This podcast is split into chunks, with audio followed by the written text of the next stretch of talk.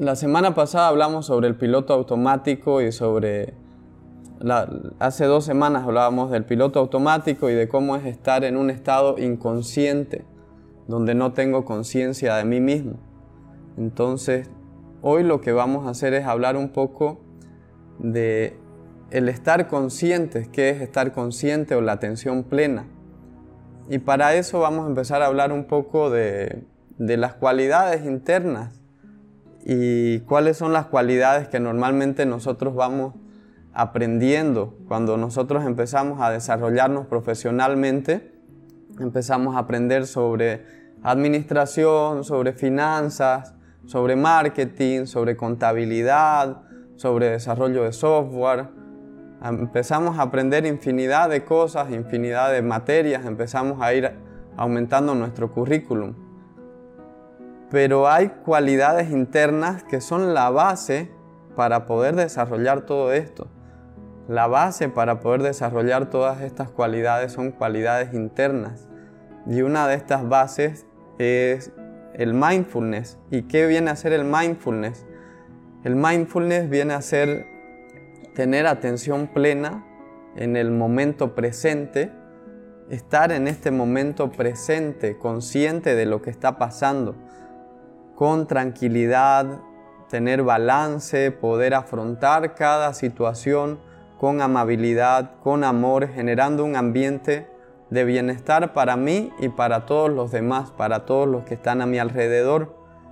Es una cualidad liberadora que me permite generar ese bienestar interno y me da una sensación interna de libertad y de que yo tengo acción para poder cambiar cualquier cosa que esté pasando en mi vida.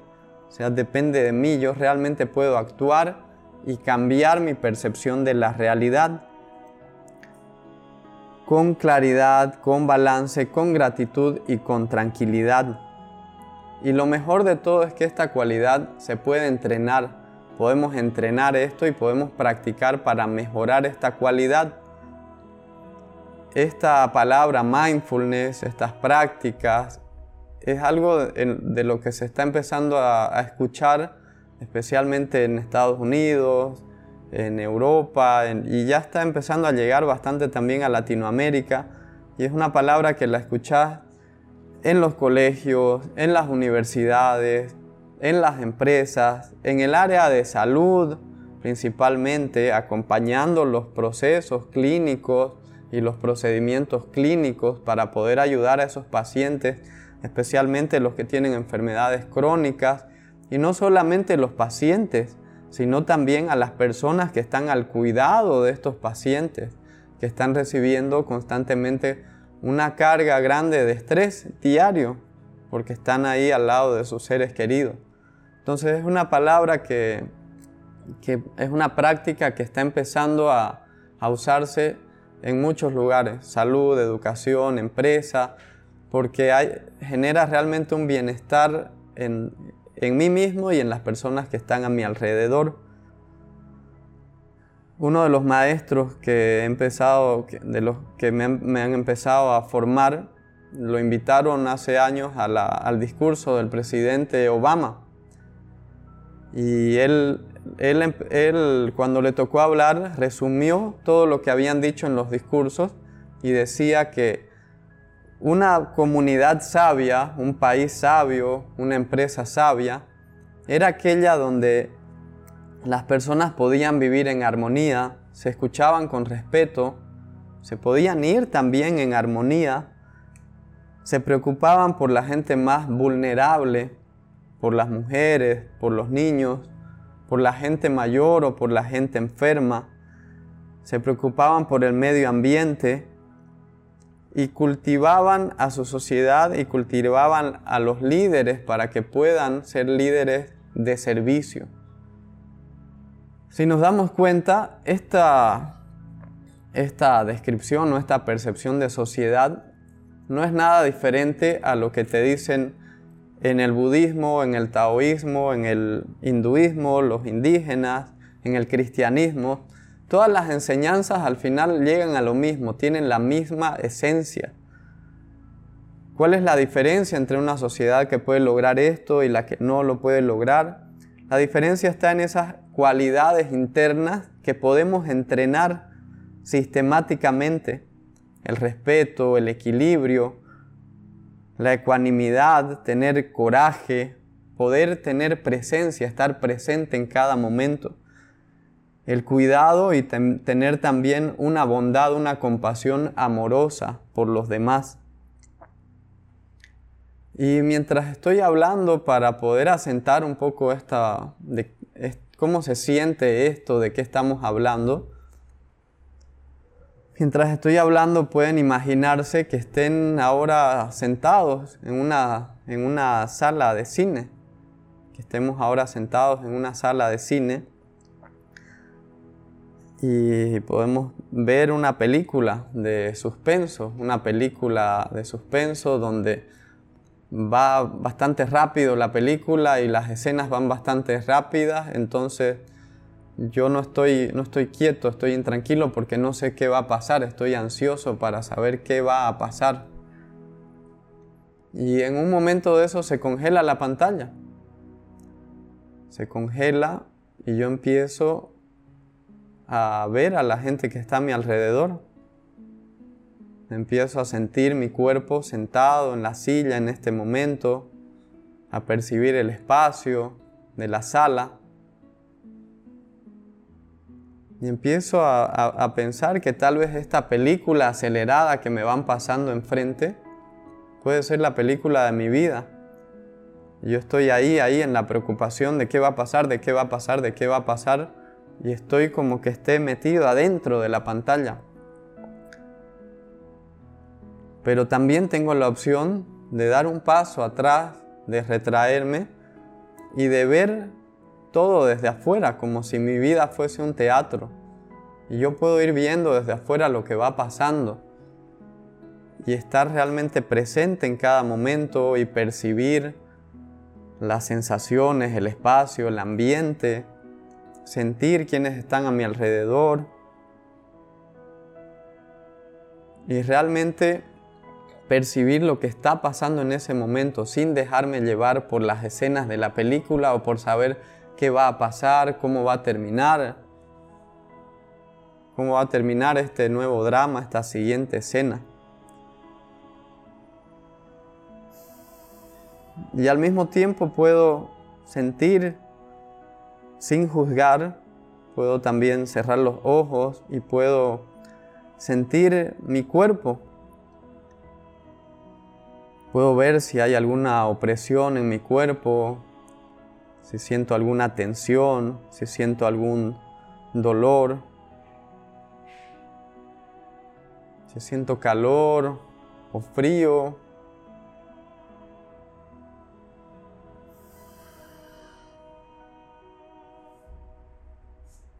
Si estoy ansioso o si tengo tranquilidad o calma.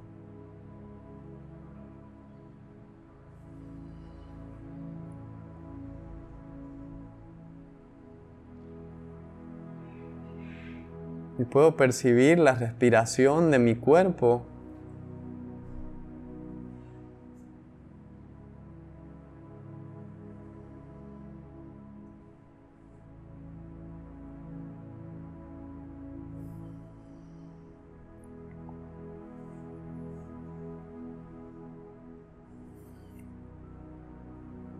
Puedo sentir el estado de mi corazón, el estado de mi mente ahora.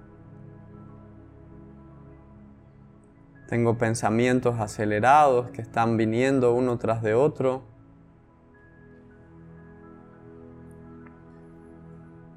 Tengo tristeza, ansiedad por los cambios que están pasando, por la pandemia, por los cambios en el país, O tal vez estoy triste por alguna pérdida que he tenido en estos días.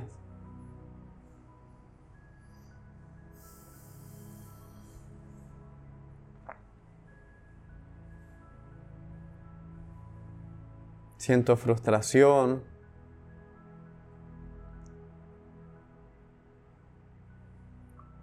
o siento aburrimiento tal vez por lo que estoy haciendo en este momento.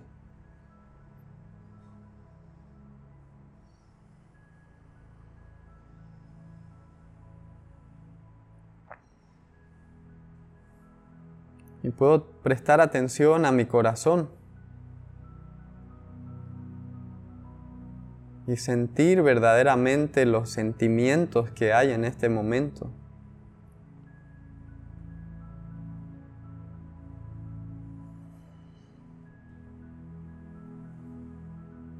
y puedo darle las gracias.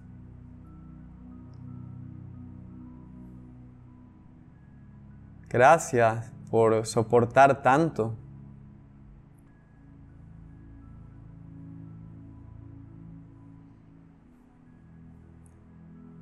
Gracias por aguantar tanto. Gracias por llegar hasta aquí.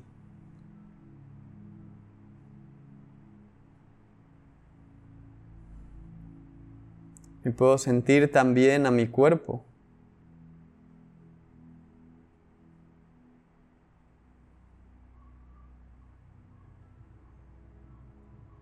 Puedo darle las gracias.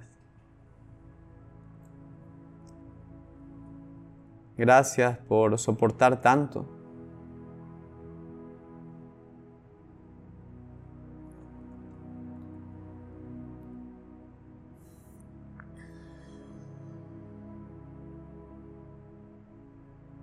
Gracias por llegar hasta aquí.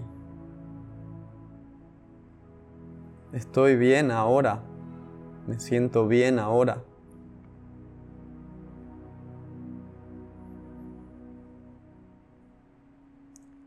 Y puedo llevar esta atención como un testigo amable de mi vida.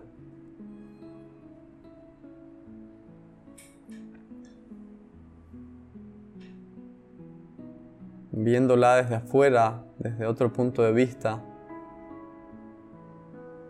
como un acompañante amable de mi vida.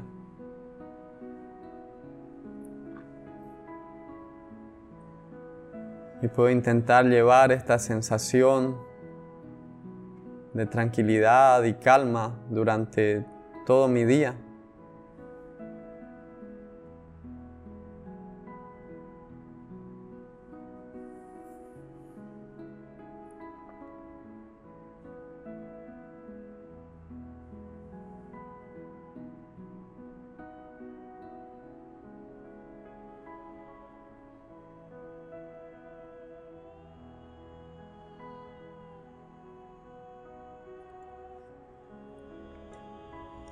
Esta es una pequeña práctica de, de mindfulness que se llama bondad amorosa.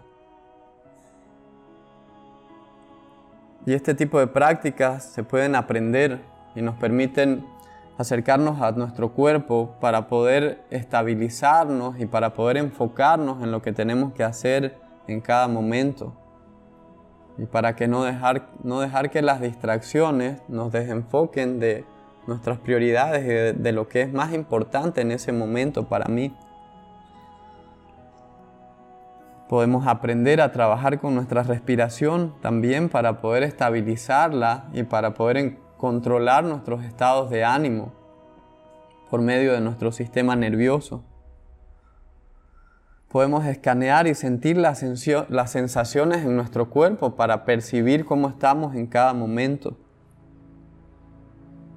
podemos trabajar las emociones dentro de nosotros y también las que vienen de afuera de nosotros, las que vienen de las personas que están a nuestro alrededor. Podemos controlar nuestros patrones de pensamiento que a veces vienen una y otra vez y no nos generan ningún aporte. Podemos controlar nuestro estado mental y también podemos aprender prácticas de compasión y de autocompasión y de empatía sin que esto nos, nos genere más ansiedad, nos genere más dolor y más sufrimiento. Podemos aprender cómo resolver conflictos de manera consciente, tener conversaciones difíciles y hablar de problemas y afrontar problemas sin huir a ellos o sin esconderlos o paralizarnos y no querer hablar, no querer escuchar sobre ellos. Todas estas habilidades se construyen sobre la base del mindfulness de estar presentes en cada momento con una habilidad amorosa, una amabilidad amorosa.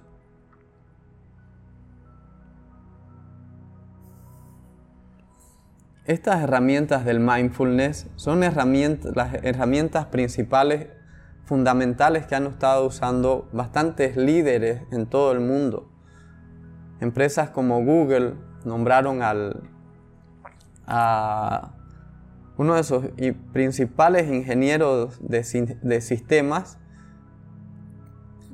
Chade Meng Tang, como su director de mindfulness y empezó a, generar un programa que ahora se vende en el mundo entero afuera de Google, pero él lo empezó a liderar por medio de Google. En empresas como Google la directora de recursos humanos ahora se dedica a dar charlas en todo el mundo sobre mindfulness. Es una de mis maestras en uno de los cursos que estoy llevando. Se llama Karen May. En empresas como LinkedIn, nosotros pasamos un curso recientemente sobre LinkedIn para poder generar proyectos, cerrar proyectos, generar más ventas. Tienen un director de mindfulness y compasión que se llama Scott Shoot y dirige este programa en LinkedIn y también en otros cursos como uno de ellos que estoy llevando ahora. Entonces esto es algo que no es algo misterioso, algo de, brujería, de chamanes, de, solamente de monjes. Esto es algo aplicable a la vida diaria, aplicable a los negocios, aplicable a las empresas, a las familias, a la educación. Es algo real y por eso lo estamos haciendo nosotros acá, lo estamos haciendo en la empresa. Las, habilidades de mindfulness te permiten tener mayor enfoque y claridad, te permiten disminuir los prejuicios que tienes en la mente, te permiten sanar físicamente de muchos problemas o muchas ataduras o heridas que has tenido durante tu vida. Te permiten mejorar tu bienestar, mejoran la capacidad también de la memoria y mejoran la habilidad de estar presente en cada momento, en cada situación.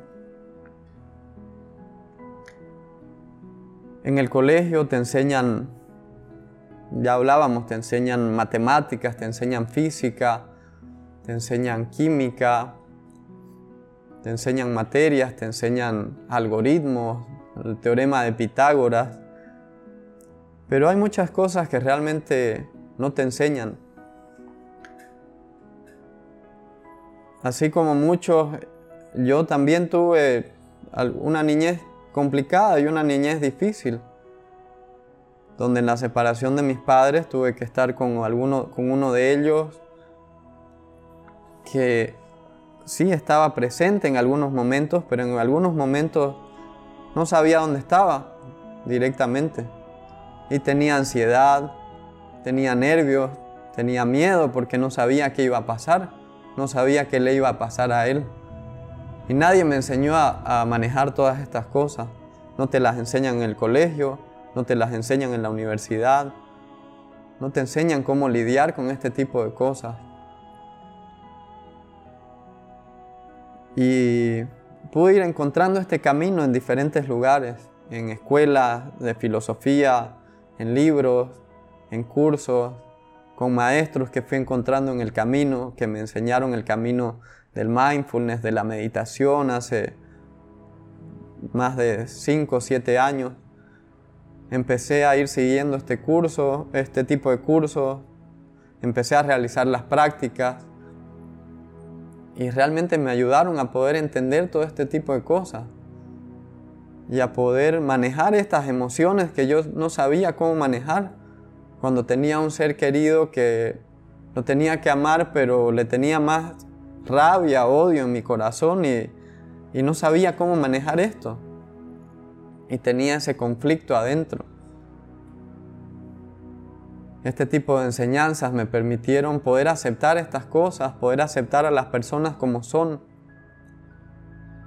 con sus virtudes, con sus defectos, poder entender mejor de dónde viene cada persona, por qué pasó. Y poder aceptar las cosas, poder ir sanando y poder ayudar a los demás en el mismo camino.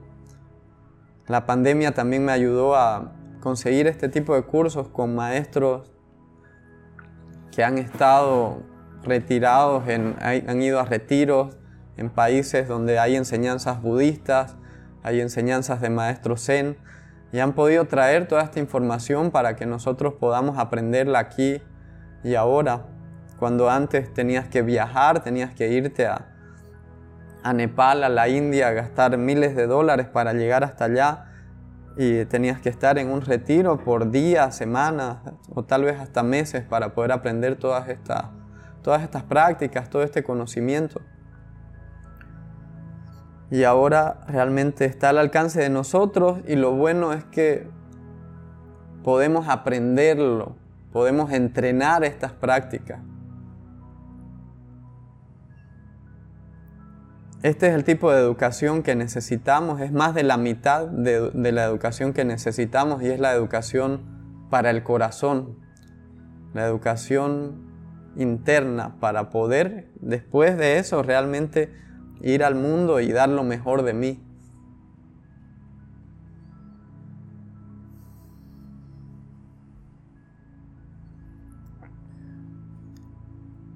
Como les decía, este tipo de prácticas han hecho estudios en bastantes universidades donde comparan el valor de empresas durante 10 o 15 años y los líderes que han sido líderes de servicio basados en estas prácticas, en estos valores, se ha demostrado que el valor de las empresas se ha duplicado en las empresas que tienen líderes que están enfocados en el servicio. Son líderes que viven en base a sus valores y que no los mueven otras cosas y pueden lograr combinar los valores internos que tienen con las necesidades que tiene la empresa y tomar las mejores decisiones para la empresa, para la comunidad, para los clientes, para los trabajadores.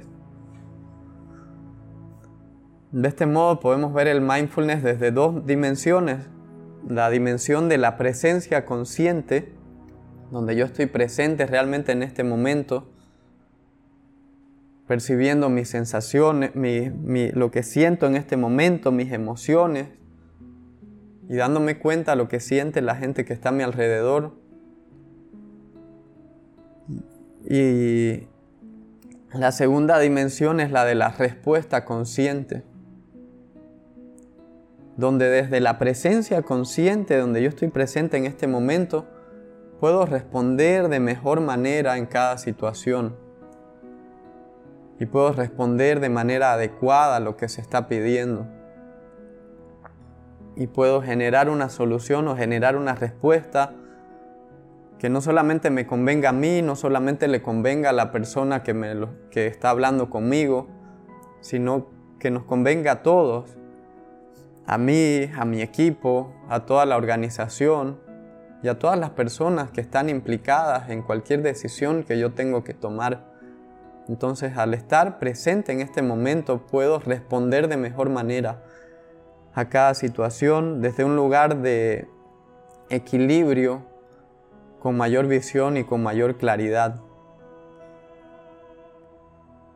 Lo que vamos a lograr con este aprendizaje es poder tener realmente un ahorro. Es como que tengamos un, un pasanaku, un ahorro interno que nos va a permitir navegar todas las olas durante nuestra vida y nos va a poder ir afrontando todas las dificultades y todo el sufrimiento que vaya llegando durante nuestras vidas. Entonces estas prácticas, porque realmente para que desarrollemos estas habilidades tenemos que practicar por lo menos 15 minutos al día realizar estas prácticas de mindfulness.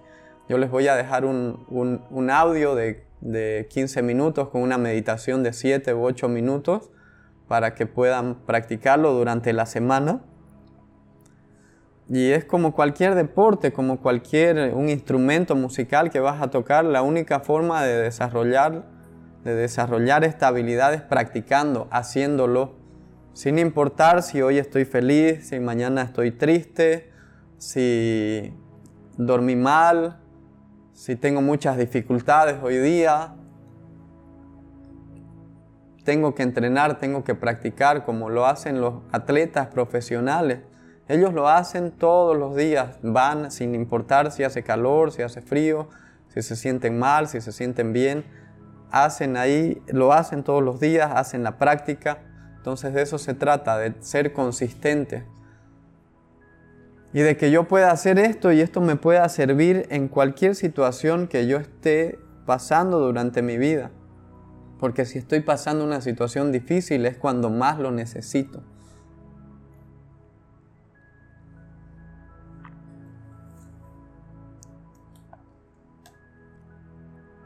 Entonces les voy a dejar estas meditaciones y esta meditación para que puedan realizarla durante toda la semana y pueden usarla todos los días o pueden escucharla un día y, otros días pueden buscar algún otro tipo de meditación.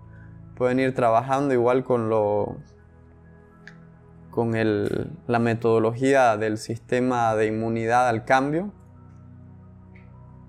y eso es lo que vamos a trabajar durante esta semana. Vamos a trabajar la presencia, poder estar presentes en cada momento, poder tomarme una...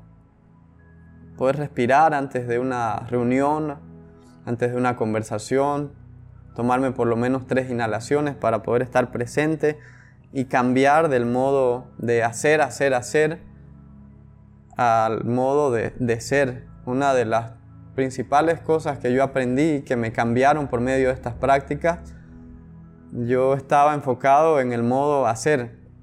Hacer, tiquear la tarea, terminarla, terminarla. Mientras más cantidad de tareas haga, mejor. Estaba concentrado solamente en eso, en hacer, en hacer, en hacer.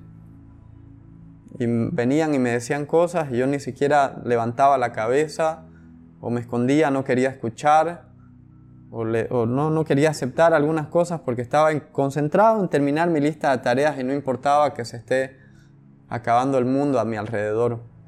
Este tipo de prácticas me permitieron dejar de concentrarme en hacer y poder realmente ser, ser, vivir en el presente, sentir lo que me está pasando a mí y a, los demás y enfocarme más en, en eso, en lo más importante en este momento. Si en ese momento era importante terminar mis actividades, hacerlo. Pero si en ese momento era más importante atender a la persona que está a mi lado, que me está trayendo algo importante en este momento, tenía que dejar todo lo que esté haciendo y realmente estar presente con la persona que está en ese momento al frente mío. Entonces podemos practicar esto con la meditación, sería la práctica formal y la práctica informal es eso, tratar de, ser consciente antes de, enviar un mensaje, leerlo nuevamente para ver si, realmente es lo adecuado, responder de esta manera, responder impulsivamente antes de mandar un correo, antes de hablar con alguien, antes de entrar a alguna conversación difícil. Eso vamos a tener para esta semana. Muchas gracias a todos, colegas.